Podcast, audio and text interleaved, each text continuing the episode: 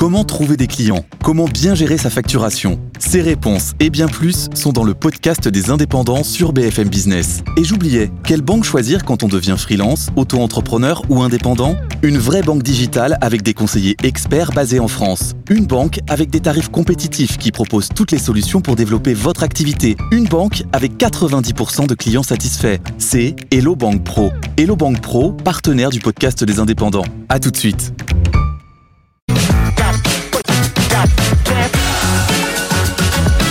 BFM Business et CB News présentent Hebdocom, Rebecca Blanc-Lelouch.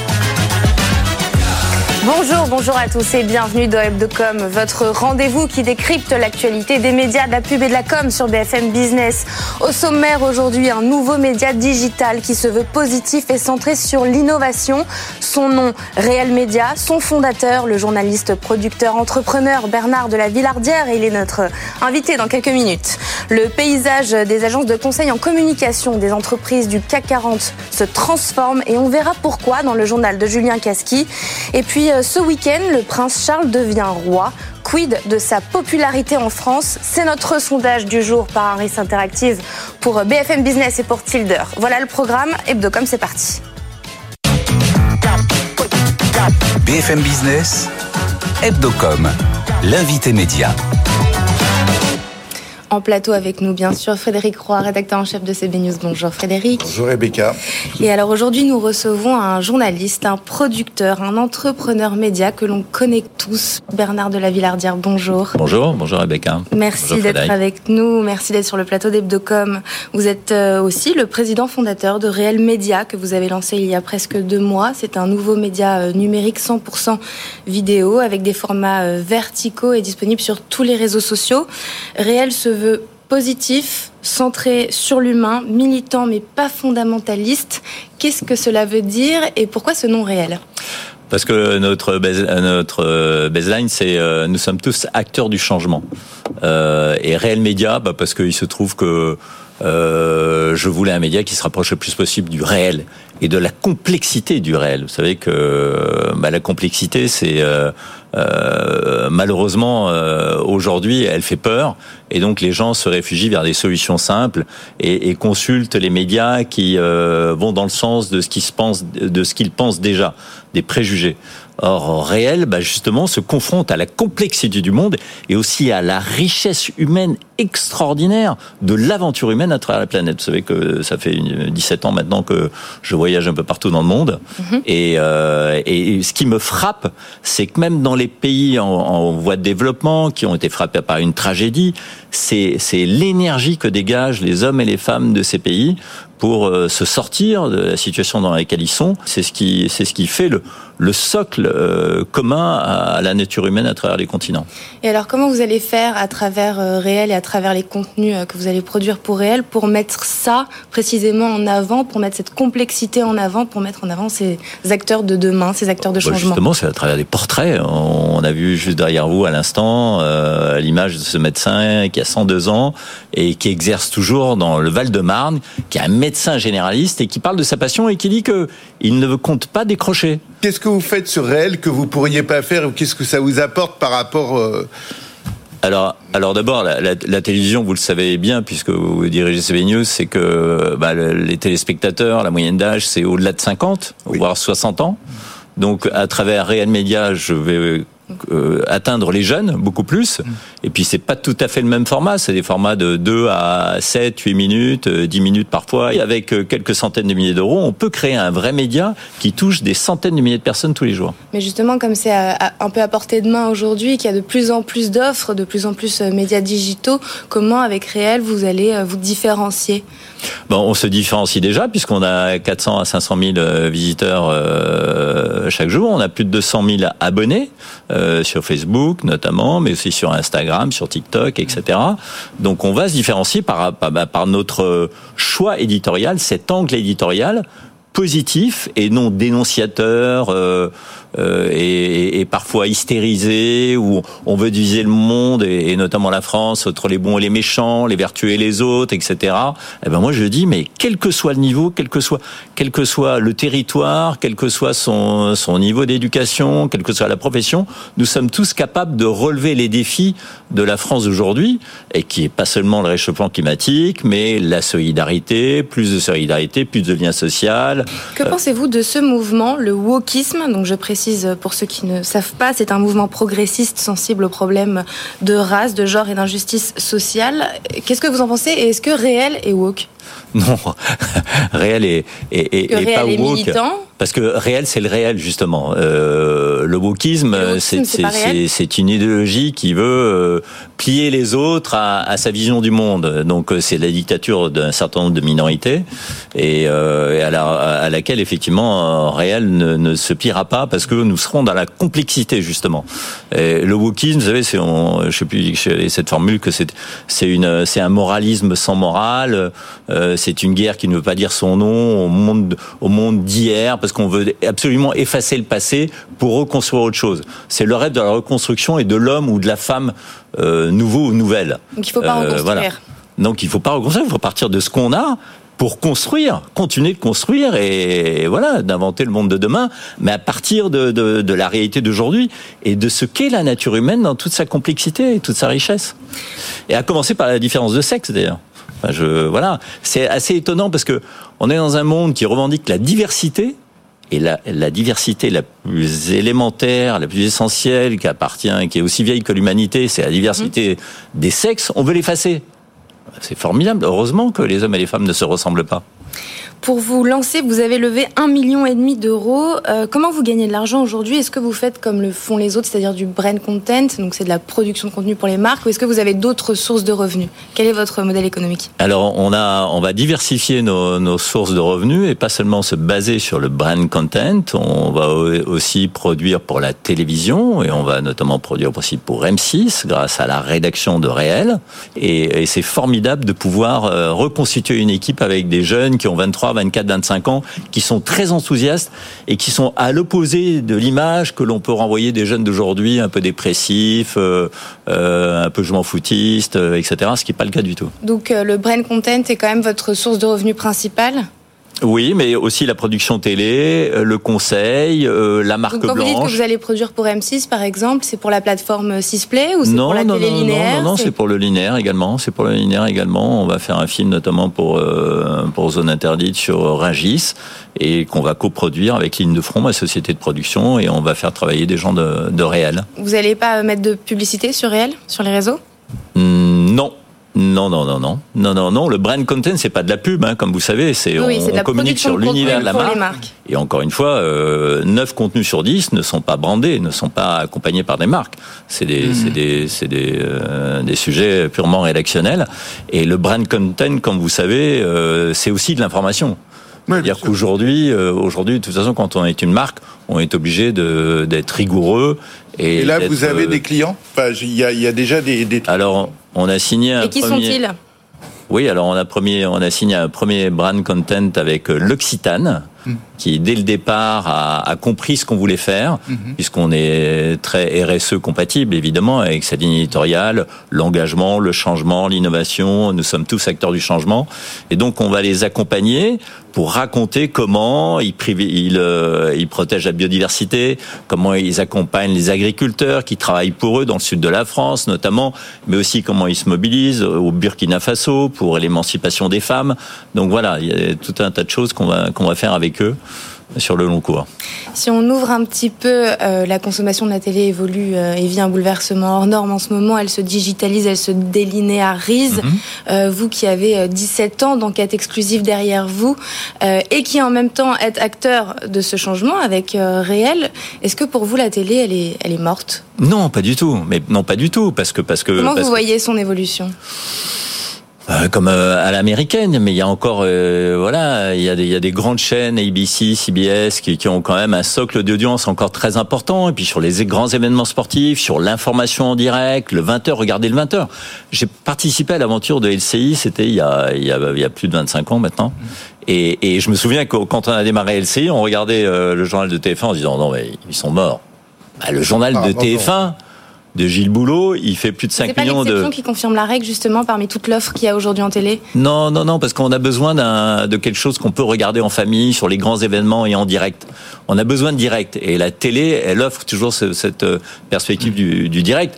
Et puis par ailleurs, bon, il y a des émissions comme Enquête exclusive, c'est beaucoup d'argent. Et euh, il se trouve que je suis soutenu par la chaîne pour faire cette émission, qui est un rendez-vous hebdomadaire, qui est devenu un vrai rendez-vous hebdomadaire et qui est très regardé par les jeunes d'ailleurs. Et est-ce que vous pensez que si Enquête exclusive s'était lancée aujourd'hui, ça aurait autant cartonné qu'il y a 17 ans Peut-être pas, C'est la peut-être petite pas. nuance en fait. Peut-être qu'on bénéficie d'un socle d'audience, d'une image à travers le temps qu'on a su construire parce qu'on est on est très différents. euh, Trois fois sur quatre, ça se passe à l'étranger, et donc c'est pour ça qu'on a besoin encore de la télé classique. Et je- j'espère encore une fois qu'elle aura de beaux jours, qu'elle a de beaux jours devant elle. Pour euh, terminer cette interview, on va vous faire un petit questionnaire. On accueille euh, Julien Ah ah. Casqui, notre journaliste Je sentais BFM bien qu'il y avait un Business. Il va vous faire un petit questionnaire, 10 questions en rafale, 2 minutes, avec un chrono. Mhm. Et euh, on lance le chrono euh, quand vous êtes prêt. C'est bon pour vous? Eh Ouais, ben, tout on- va bien. On peut envoyer le chrono. Allez, première question de Bernard Blaviardia. Pour vous informer au quotidien, vous êtes plutôt journaux, radio ou réseau? Euh, radio et réseau, Votre réseau social préféré, justement Twitter. Anne-Sophie Lapix ou Gilles Boulot Non, mais vraiment, il se trouve que je les aime beaucoup tous les deux, mais euh, Anne-Sophie Lapix. Hanouna ou Barthès Euh, ni l'un ni l'autre. Si Oui, vous étiez obligé de choisir. Barthez. Euh, Nicolas Taverneau en trois mots.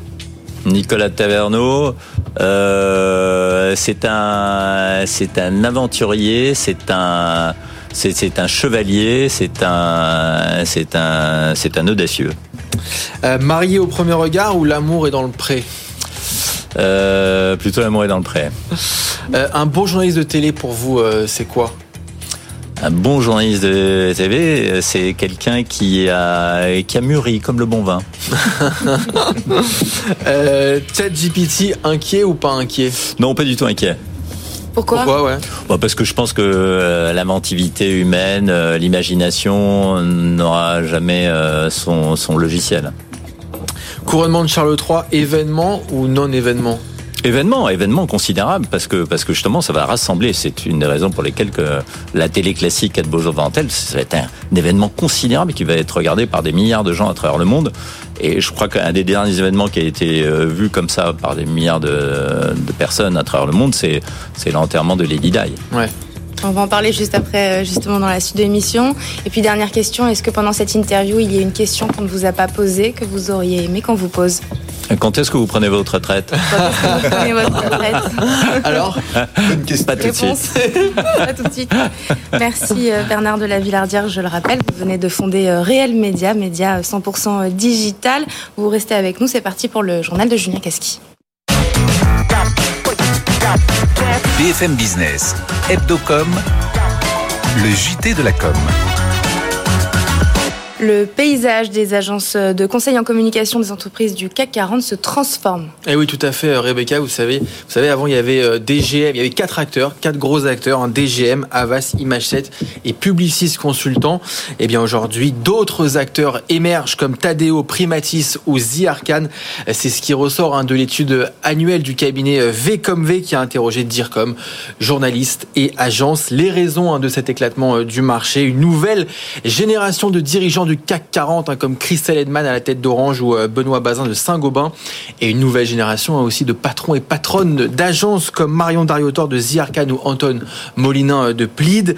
Euh, Selon l'étude, le métier de Dircom s'est professionnalisé. hein. Le Dircom est ultra connecté aux réseaux sociaux, très RSE aussi et place les relations presse au centre de sa stratégie.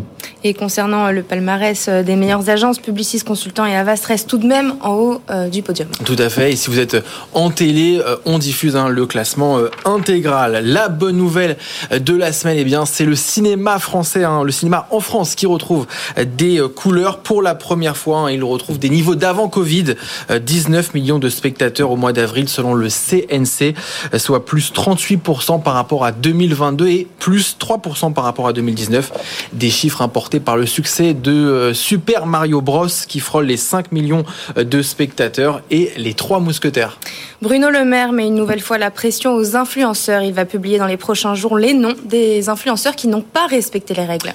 Un name and shame, hein, c'est comme ça euh, qu'on l'appelle pour ceux qui ont eu recours à de la promotion pour des produits euh, illicites ou qui n'ont pas indiqué hein, tout simplement qu'ils travaillaient pour une marque. Il serait 30 influenceurs à ne pas respecter euh, la réglementation hein, sur la publicité et les droits des consommateurs. Bruno Le Maire promet des sanctions et des poursuites pénales en attendant la proposition de loi qui vise à mieux encadrer euh, les influenceurs, qui a été votée à l'Assemblée nationale et qui sera examinée au Sénat mardi prochain.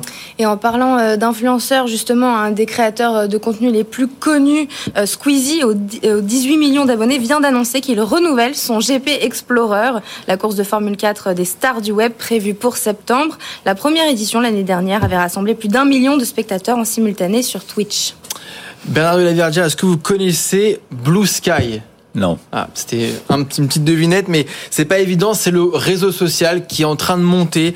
Euh, il est soutenu hein, par euh, Jack Dorsey, l'ancien patron euh, de Twitter, et il se présente justement comme une alternative à Twitter. Selon le magazine Forbes, Blue Sky a été téléchargé 360 000 fois et plusieurs personnalités américaines ont déjà rejoint la plateforme, comme l'élu démocrate Alexandria Ocasio-Cortez, hein, qui compte quand même 10 millions d'abonnés sur Twitter. Blue Sky doit en partie hein, son succès euh, aux craintes autour de la gestion hein, de Twitter par Elon Musk. L'application n'est pour l'instant ouverte que sur invitation. Bernard de la Villardière, vous en pensez quoi d'Elon Musk à la tête de Twitter? J'ai, franchement, j'ai, j'ai pas d'avis parce que j'ai, euh, enfin, j'ai euh, vu beaucoup de choses et lu beaucoup de choses à son sujet. Et euh, pour tout vous dire, le bonhomme m'intéresse parce que j'ai proposé à WNE de faire un documentaire sur Elon Musk. Et alors? Voilà. bah, écoutez, j'attends une réponse, mais je crois qu'ils sont intéressés. et comme chaque semaine, on termine ce journal par notre campagne chouchou, par la campagne validée par Hebdocom de la semaine. Et cette semaine, on a choisi celle de Jules. Et ouais, parce que c'est pas parce que on est entre hommes et que on est potes qu'on peut pas se dire euh, je t'aime. Hein. c'est le message de cette nouvelle euh, campagne de pub. On voit hein, cinq potes en vacances qui alors qui à tour de rôle vont se dire je t'aime, un quasi tabou hein, quand on est entre copains. Euh, la marque de vêtements veut se positionner ainsi comme moderne et questionner sur le rapport des hommes à leur masculinité. Elle se veut aussi durable et responsable. Je crois beaucoup à la tendresse entre les hommes. Ah. Ouais. ouais, non, mais c'est vrai en plus. bah, J'embrasse mes amis. Euh, Vous leur dites je t'aime. Je suis assez tactile et je, dis, je leur dis je t'aime. Bah, bien sûr. Et eh ben on regarde et on écoute. Et voilà. Oh, le cadeau, le cadeau. Oh là là là là. Bon anniversaire mon gars. Mais non. Ah ouais. Au gosse. On dirait qu'elle a été faite sur mesure. Elle est incroyable, hein, franchement. Je l'ai achetée dans la boutique que tu kiffes.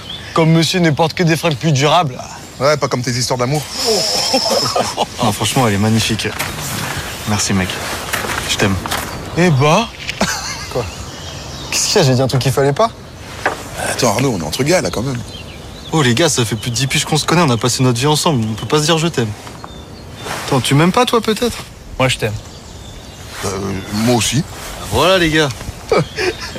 bon, et toi, alors? Bah, moi aussi, je t'aime. T'es content? Bon, laisse-moi essayer Non, même pas en rêve. Les hommes changent, leurs vêtements aussi. Hein, c'est le slogan de cette campagne conçue par l'agence Sachi Sachi. Elle sera euh, déployée euh, en télé, au cinéma et en affichage. Vous me disiez euh, qu'elle vous plaît cette campagne Oui, elle est top. Elle est top. Et puis j'en profite puisque j'ai un blouson de cœur que m'a offert mon frère il y a, il y a 20 ans euh, pour lui dire je t'aime. Philippe. Voilà, Philippe, euh, votre frère vous aime. Frédéric, vous aussi, vous vous dites ah, euh, je t'aime entre copains Merci Julien pour le journal. Merci encore Bernard de la Villardière d'avoir été notre invité. vous, êtes, vous êtes le fondateur de Réel Média, voilà, média 100% digital. C'est parti pour le Focuscom. BFM Business, Hebdocom le Focuscom. Pour euh, certains, il s'agit d'un des événements les plus grands de l'année. Pour d'autres, c'est une journée comme une autre. Ce week-end, Charles III est sacré roi. 70 ans après le couronnement de sa mère, un événement retransmis à travers le monde entier, couvert par tous les journalistes. Mais le roi sera-t-il à la hauteur de la reine Réussira-t-il à être aussi populaire dans le monde entier? C'est notre question de la semaine. À date, avez-vous une bonne ou une mauvaise opinion du roi euh, du Royaume-Uni, Charles III Et réponse euh, relativement nuancée auprès des Français, un peu moins de la moitié d'entre eux déclarent en avoir une bonne opinion et un quart en ont une mauvaise opinion. Et puis le tiers restant ne le connaît pas assez pour se prononcer. Harris Interactive a réalisé ce sondage pour BFM Business et pour Tilder. Charlotte Ozen, bonjour. Bonjour. Vous êtes associée chez Tilder, Mathilde Obino, bonjour. Bonjour. Vous êtes co-auteur et enseignante en communication. Euh, Charlotte, comment on explique euh, que même pas 50% euh, des sondés aient une bonne opinion de, de Charles III. Oui, alors c'est vrai que ces résultats sont, sont très contrastés. Euh, D'ailleurs, on avait des résultats assez identiques la semaine dernière sur Elon Musk. Je, je ne sais pas si on peut euh, en tirer quoi que ce soit, mais en tout cas, les Français sont Ça très fait au moins un indécis. rapport entre Elon Musk et Charles. Ils ont du mal à trancher. Oui, exactement. Donc euh, ce- moi, ce que je ce que j'analyse, c'est euh, c'est c'est lié au marqueur de communication qu'a choisi Charles III, qui est très clairement la sobriété. Sobriété de la parole, sobriété de la posture, sobriété du couronnement. On en a beaucoup parlé et il y tient beaucoup. Et toute la communication est vraiment anglée autour de cette question de la sobriété et, d'une forme de, royauté plus frugale et plus proche des préoccupations des Anglais. Le sujet est évidemment que cette sobriété rentre euh, en confrontation avec les attributs de la royauté et que ça crée finalement une sorte de flou. Euh, on nous parle d'un menu euh, beaucoup plus frugal que d'habitude, mais il va quand même faire un tour en calèche dans tout Londres, ce qui peut paraître là aussi très déconnecté de, de- des, des besoins quotidiens et des attentes des Britanniques. Donc je pense que c'est cette confrontation avec ce marqueur de communication qui crée aussi ce flou et ce doute et ces résultats extrêmement fragmentés. Mathilde Obino, vous êtes d'accord? Oui, finalement, on ne connaît pas grand-chose de Charles. On sait que c'est un fils, que c'est un père, que c'est un mari, un ex-mari, un amant. Bref, il est défini euh, par sa famille, la famille dans laquelle il a grandi, la famille qu'il a construit aussi. Mais finalement, quand on parle de lui, on va faire référence à la reine. Il va falloir exister pour lui-même. Et comme le disait à l'instant euh, Charlotte, comment va-t-il pouvoir se projeter dans la société du XXIe siècle? Le carrosse participe de cette symbolique de la royauté il faut envoyer euh, des signes et en même temps montrer que euh, le roi est attentif à ces sujets, à leurs attentes, à leurs préoccupations aussi, et arriver justement à concilier euh, ces deux problématiques. Alors comment il pourrait faire pour se démarquer de sa mère? Alors, on le sait euh, depuis longtemps, il a, un vif intérêt, une conviction euh, sur les sujets euh, environnementaux. Et ça, ça peut être un moyen aussi de se rapprocher des jeunes générations. Ça sera important pour lui de laisser une empreinte, de se dire finalement qu'est-ce qu'il peut apporter concrètement sur la scène internationale, auprès des Anglais aussi, d'arriver à imposer ces sujets, d'arriver à exister dans l'agenda, et finalement en se détachant, de se dire on a la reine. Qu'il existe lui aussi. On parle de la reine, mais également euh, par rapport à son fils, par rapport à William, à Kate, et donc d'arriver finalement, alors qu'on connaît énormément de, de scandales, euh, d'épisodes médiatiques, d'arriver finalement à avoir un traitement médiatique qui lui est favorable, donc d'arriver à l'imposer aussi. C'est un vrai défi pour lui. Je, je- le, le- le sujet, c'est aussi euh, de, de sortir de cette image d'éternel héritier de plus de 70 ans pour arriver à imposer, à cocher des cases d'ADN de modernité. L'environnement en est évidemment euh, une très importante. Est-ce que ça suffira pour qu'il arrive à impulser autre chose que ce qu'il dégage déjà euh, euh, de- depuis des années et qu'il soit autre chose qu'un roi de transition Parce que c'est une formule qu'on entend énormément. Ça, ça me paraît euh, une fond, équation insoluble. Est-ce que pour les Français, puisque je reviens au sondage, c'est pas finalement un peu un spectacle Ils sont assez attentifs parce qu'ils connaissent pas bien l'acteur. Ça fait longtemps qu'il est là, mais de fait, on n'a jamais tellement entendu, alors que sa mère, on avait eu le temps de, Hmm. voilà, de, de, de la voir. Est-ce qu'il n'y a pas un peu de ça, quoi? C'est un peu, on attend de voir le, on attend de voir pour, Pour se pour prononcer. se prononcer, non, un peu Et en même temps, la fascination est sans doute toujours, euh, toujours là. Ah, Il puisque, y a le carrosse, là, pour le coup. Exactement, et c'est c'est un sujet qui monopolise quand même euh, une partie des médias de- depuis quelques jours et qui va être euh, évidemment au cœur de l'actualité de samedi. Euh, donc euh, cette fascination, y compris pour des républicains euh, en France, elle, est, elle est là, elle, est, elle perdure. Euh, Son règne, il a commencé il y a quelques mois. Euh, comment on pourrait qualifier à date euh, son style, ce qu'il dégage depuis le début de son règne D'ailleurs, c'est assez intéressant parce que c'est une question qui revient beaucoup. Il est, son règne a déjà débuté et ce couronnement arrive finalement tard, alors qu'on a l'impression qu'il a déjà initié un certain nombre d'actions, de déplacements. Il est allé en Allemagne, le déplacement en France avait été annulé. Donc on a déjà, en tout cas, une première ligne directrice qui est tracée et ce couronnement arrive presque trop tard ou en tout cas très tardivement pour une partie de l'opinion, ce qui là encore explique aussi que ça puisse brouiller les résultats et expliquer qu'on n'arrive pas vraiment à concevoir la place de cette journée et l'importance qu'on va lui donner. Mathilde. Et cette journée euh, qui euh, est cruciale parce que ce sera aussi peut-être le temps, euh, c'est aussi le temps de l'émotion. Finalement, on voit ces, engagements, on voit ces prises, ces prises de parole, ces, ces rendez-vous fixés. Mais ça, c'est un vrai sujet. Qu'est-ce qui va faire qui va nouer des liens, cristalliser justement l'attention? Vous parliez à l'instant de spectacle. C'est un spectacle et c'est perçu, raconté et représenté de la sorte. Et donc, si en effet il y a un effort euh, qui est fait euh, par rapport à une dimension extrêmement euh, factueuse. On attend justement en tant que téléspectateur, c'est un temps qui est pensé aussi pour les médias, qui est pensé à l'échelle du monde entier. On a mm. évidemment en tête le couronnement en 53 de la reine Elisabeth, qui est un temps spectaculaire où justement il y a une reprise et ça, fait partie de, de nos mémoires de téléspectateurs. Mm. Merci euh, Mathilde Obino, vous êtes enseignante en communication et co-auteur. Merci Charlotte Ozen, vous êtes associée chez Tilder. C'est parti pour la chronique de Frédéric Roy, la chronique de CB News. BFM Business, Hebdocom, la chronique média. Frédéric, on parle de désinformation cette semaine. Oui, en effet, Rebecca, on parle de désinformation à la suite de la livraison du dernier rapport annuel de Reporters sans frontières euh, qui euh, insiste sur ce nouveau fléau qu'est euh, cette désinformation qui est une véritable menace pour la pour la liberté de la presse. En réalité, c'est pas tout à fait une nouveauté pour les dictateurs et tous ceux qui de manière générale n'aiment pas partager le pouvoir ni la liberté, le mensonge est une arme particulièrement efficace. Mais ce qui a changé c'est cette fameuse intelligence artificielle dont je vous parle si souvent et qui permet d'améliorer considérablement l'efficacité des menteurs en leur fabriquant des fausses preuves aussi crédibles que les vraies comme la fameuse fausse photo du pape François euh, en doudoune blanche. Oui, oui, ou celle de Donald Trump menotée le jour euh, où il était euh, entendu par le grand jury. Des images créées par l'IA qui ont la qualité de, de vraies photos.